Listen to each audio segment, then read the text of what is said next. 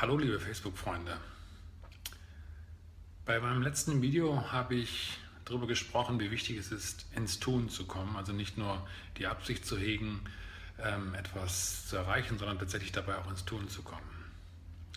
Ähm, heute möchte ich äh, darüber sprechen, einen Gedanken mit euch teilen, den vielleicht auch viele von euch kennen, bevor es darum geht, ins Tun zu kommen nämlich wenn es darum geht, eine Entscheidung zu treffen und zwischen verschiedenen Alternativen abzuwägen. Zum Beispiel auch seine eigenen Big Five for Life zu ähm, entdecken ähm, oder andere Entscheidungen zu treffen, von denen man dann nicht genau sicher ist, welche der Optionen ist nun die richtige.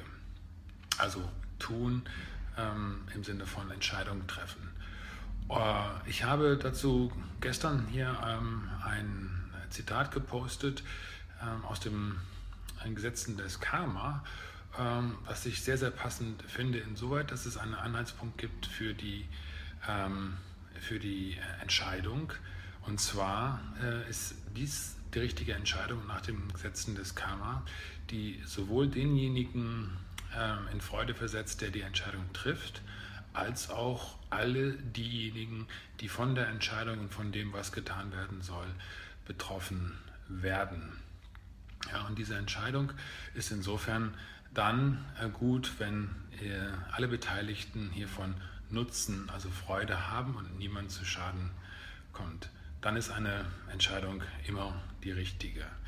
So, und dann kennt ihr vielleicht auch äh, den, den Punkt, dass man dann ins Grübeln kommt, ins Nachdenken kommt und sagt, hm, aber kann das sein, dass mein Herz hier äh, die richtige Meinung hat, mein Verstand meldet sich mit diesen oder jenen Argumenten.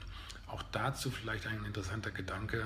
Ähm, der Verstand ist tatsächlich, und das bitte ich nicht falsch zu verstehen, aber ist tatsächlich eine Instanz, in der das Ego spricht.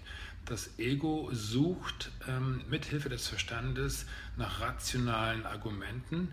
Äh, und das ist an sich ja auch zunächst einmal nachvollziehbar. Es ist aber etwas, wenn man das auf den Kern reduziert, dann sucht das Ego nach Argumenten, die verstandesmäßig richtig sind, weil es Furcht hat.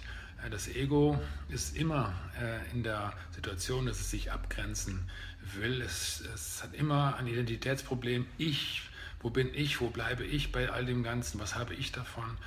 Ähm, und tatsächlich ist die wirkliche Fülle, die ist äh, im, im, Selbst, die ist im äh, Universum. Äh, das ist das, was auch in der Safari des Lebens das beherrschende Thema ist. Ähm, das Universum meint es gut mit uns. Und dieses Universum, dieses, diese Schöpfung, dieses Ganze, das hören wir tatsächlich nicht mit der Stimme des Verstandes, wir hören es mit der Stimme des Herzens und zumindest das möchte ich euch mitgeben, in dem Moment, wo euer Herz mit eurem Verstand nicht übereinstimmt, da bitte seid vorsichtig, prüft.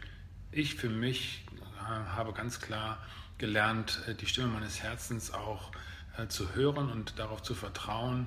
Und wenn es tatsächlich gut ist, dann ist auch da dann anschließend der Verstand äh, nicht mehr derjenige, der sich dagegen wehrt. Und dann ist diese Entscheidung auch vom Verstand her nachvollziehbar und richtig. Ähm, aber im Kern ist vor allen Dingen das Herz die Instanz, die uns hier äh, in diesem Wege, auf diesem Wege in diesem Sinne leitet. Ja, damit wünsche ich euch einen erfüllten und herzlichen Tag. Auf bald. Ciao.